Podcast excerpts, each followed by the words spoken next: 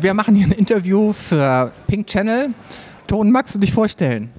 Ja, hallo, ich bin Ton. Ich wohne in Hamburg. Ich bin Choreografin, Tänzerin und Performerin. Und ich lebe und arbeite seit fünf Jahren in der freien Szene in Hamburg. Was hat hier heute Abend stattgefunden?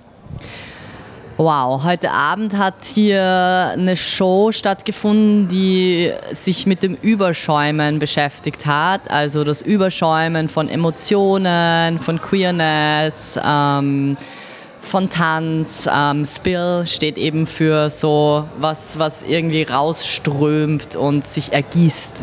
Du hast die Choreografie gemacht und du hast auch mitgespielt. Bist du der Kopf dieser Veranstaltung gewesen? Welche Rolle hast du gespielt? Also ich habe das Konzept geschrieben vor eineinhalb Jahren mittlerweile. Ich habe so wirklich so einen Teenage-Traum immer schon gehabt, so eine Boyband mal zu gründen. Und genau, ich habe das Konzept geschrieben, habe eingereicht, habe irgendwie Gelder akquiriert und habe dann auch das Team zusammengestellt und habe die künstlerische Leitung gemacht und würde auf jeden Fall sagen, ich bin der Kopf der Truppe, aber mit ganz viel Unterstützung von allen in allen Bereichen.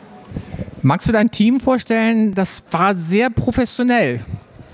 Ja, auf jeden Fall. Also da ist erstmal Heike Bröckerhoff. Ähm, sie macht Dramaturgie und vor allem im Bereich Tanz. Das ist jetzt schon das zweite Projekt, äh, wo ich mit ihr zusammenarbeite.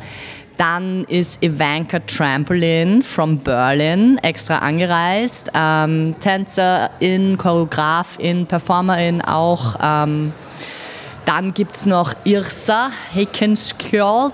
Irsa ist aus Schweden, Malmö und ist auch Tänzerin. Und wir haben uns eben, ja, wir haben uns 2015 bei einer Tanzausbildung kennengelernt und heute leider verhindert, auch noch Teil des Teams ist Jor van der Horst aus Amsterdam, Tänzer.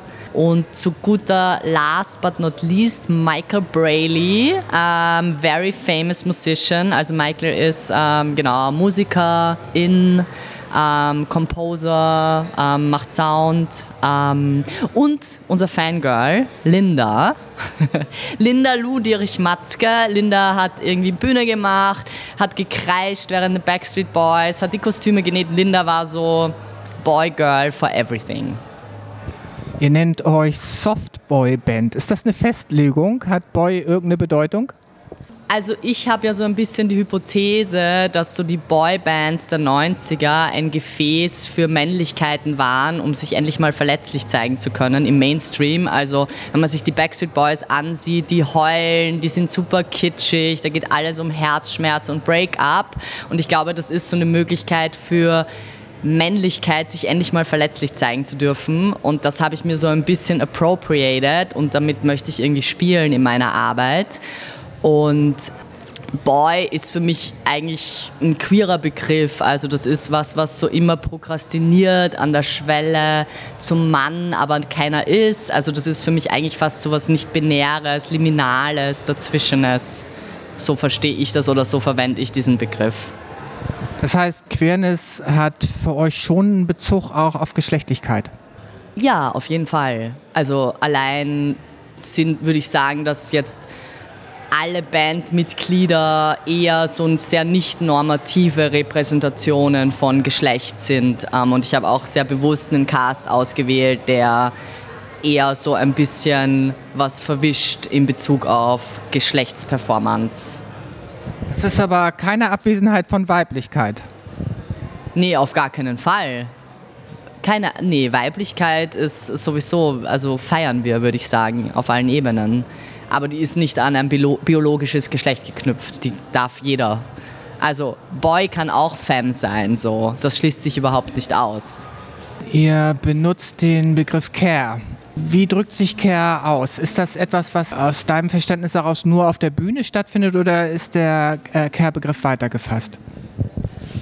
Ich würde sagen, der ist weitergefasst. Also ich verstehe Care als einen politischen Begriff. Also der ist ja irgendwie so historisch irgendwie femininisiert und ich sehe aber Care irgendwie als eine Möglichkeit in einem künstlerischen Prozess auch ähm, ja, irgendwie auch, auch was zu verändern. Also es gibt oft einfach so einen krassen Produktionsdruck irgendwie und am Ende also so auch irgendwas auf die Bühne zu stellen. Und ich glaube, bei uns gab es immer wieder Ausfälle und zum Beispiel was, was auch so eine Art des Caring war, war eine Show zu strukturieren, wo auch eine Person ausfallen kann und die Show funktioniert trotzdem. Oder was wir oft gemacht haben, wir haben immer verschiedene Rollen eingenommen im künstlerischen Prozess. Also es war mal einmal hat die Person Choreografie gemacht, dann hat die andere Person Choreografie gemacht oder Care auch im Sinne von wer ist eigentlich hier, also wer sind die Menschen? Und auch so dafür zu kehren, was die reinbringen und nicht so meine künstlerische Vision über die drüber zu stülpen, sondern die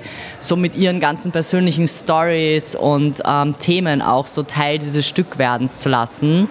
Und auch viel, also wir hatten viel irgendwie auch Emo-Talks als Teil dieses künstlerischen Prozesses. Also ich glaube, es war sehr persönlich auch, würde ich sagen. Also es war ein sehr persönlicher Prozess. In eurer Ankündigung sprecht ihr von Intimität. Und die Performance, die ihr heute Abend gemacht habt, drückt ja schon eine Bezogenheit aus, die ihr zueinander habt. Aber ihr habt nicht nur eine Bezogenheit auf der Bühne und als Gruppe zueinander, sondern ihr habt ja auch einen äh, Kontakt, durchaus auch eine Körperlichkeit zum äh, Publikum gesucht. Ja, also ich glaube, was ich irgendwie spannend fand, war so das Publikum zu konfrontieren mit so einer Performance von, also unter Anführungszeichen Männlichkeit, was am Anfang passiert bei dieser Backstreet Boys Choreografie und dann auch mit so einer Performance von Weiblichkeit, was dann später passiert, mit eher mit so einem verführerischen, koketterem äh, Physikalität. Und ich fand es irgendwie spannend, so äh, diese, diese verschiedenen Physikalitäten ins Publikum zu bringen und da so eine ähm, verschiedene Intimitäten aufzubauen, so mit dem Publikum und auch mit Nähe mit dem Publikum zu spielen ähm, und auch hinter dem Publikum zu sein ähm, und mit dem Publikum auch zu flirten vor allem. Ihr habt mit dem Publikum interagiert. Das Hamburger Publikum ist jetzt äh, für Gefühlsausbrüche nicht bekannt. Seid ihr zufrieden mit der Reaktion des Publikums?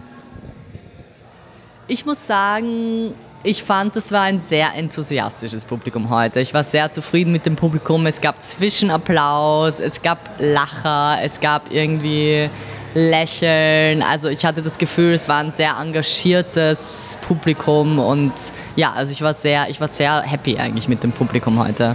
Gibt es eine politische Message?